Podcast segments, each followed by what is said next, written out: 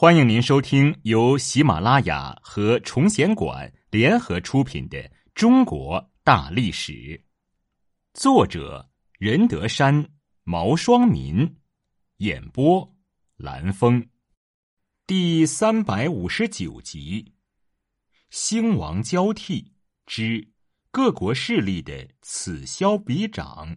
下，羽亮掌权。晋明帝年仅五岁的儿子司马衍继位，成为东晋的第三任皇帝，是为晋成帝。这个年仅五岁的孩子由母亲宇太后抱着听政，宇太后的兄长于亮任宰相，执掌朝政。明帝在临终时曾下遗诏，命王导与宇亮一同辅政。但真正的权力此时却都集中在宇亮一人手里。宇亮字福归，美姿容，善谈论，姓号庄老，是魏晋风度中的一个楷模人物。《世说新语》中常常提及此人，但在政治上，宇亮却是个刚愎自用、心胸狭窄的人。王导主持朝政时。宽和欲下，深得众心。到了宇亮执政时，却苛刻任法，颇失人心。同时，宇亮对拥军在外的陶侃、祖约、苏峻等大将深加猜忌，整日里盘算如何提防这三个人。陶侃实为荆州刺史，拥有荆、襄、雍、凉四州之众。祖约任豫州刺史，统管其兄祖逖北伐后占领的大片地盘。这两人见明帝遗诏中的大臣名单里没有自己，都怀疑是宇亮从中作祟，删除了他们两人的名字。此外，溧阳内史苏峻在征讨沈冲、钱凤的过程中立了大功，手中又拥强兵数万，也存骄淫之心。为了防备这三个外臣，宇亮派和自己关系不错的老友温峤任江州刺史，镇守武昌；又任命王叔为会稽内史，以为声援。同时，又派人大修石头城，以防万一。咸和元年（三二六年），宇亮执政才半年多，就借口南顿王司马宗谋反，派禁兵去上门逮捕他。司马宗性格固执，拒战反抗，不久兵败被杀。其兄西阳王司马样也被降封为献王，已被封为虚关大宗正的前右卫将军于印也被贬为贵阳太守。宇亮此举并不是出自于公心，因此大失天下之望，都认为他是在剪除宗室势力，以巩固自己的威权。司马宗、司马样兄弟一直都与苏峻关系很好。事发后，司马宗手下有个亲信跑到苏峻处匿藏，宇亮派人去抓捕苏峻，隐匿不交，惹得宇亮恶从心起。六岁的晋成帝司马衍对外面所发生的事情一无所知。有一天，学习功课完毕，忽然想起了什么，便问宇亮。从前常常在殿中看见的那位白头发老头子去哪里了？司马样、司马衷两个宗室王对成帝来讲是曾叔祖辈，宗室元老都会在朝会大殿上专门设有座位。于是宇亮告诉外甥，那个人要谋反，已经被杀掉了。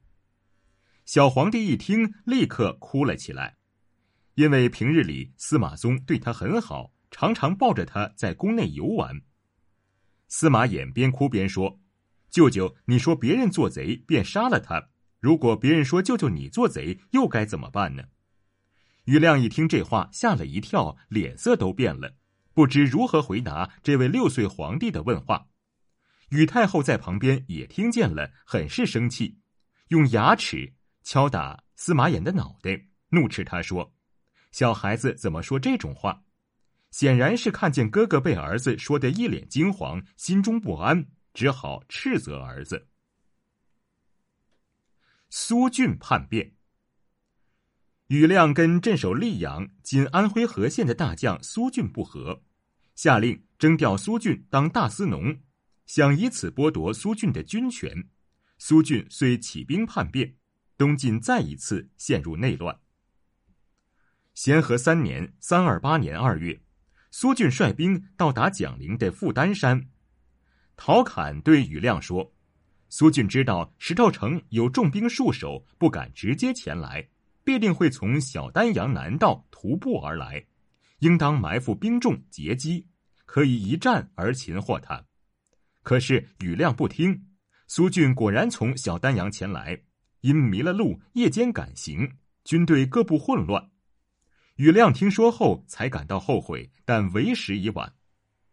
此时，苏峻的军队已逼近都城，京城内的官员大多遣走家人向东避难，只有右卫将军刘超把妻子儿女迁居到宫内。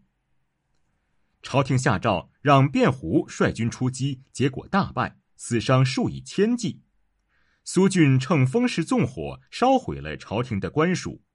卞胡在战斗中背部受伤，伤口尚未愈合，又支撑着身体，率领左右侍卫苦战致死。他的两个儿子卞枕、卞须也跟随在父亲身后，先后战死。他们的母亲抚摸着尸体，痛哭说：“父亲是忠臣，儿子是孝子，还有什么遗憾的呢？”苏峻的军队很快进入台城，王导赶忙让侍中楚煞去保护皇帝。楚煞立即进入内室，抱着司马衍登上太极前殿。王导和陆业、荀松也赶了过来，共同护卫着司马衍。当时百官逃奔离散，宫殿上悄然无声。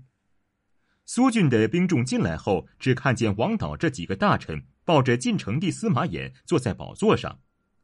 苏峻敕令楚煞退下，楚煞站立不动，呵斥他说。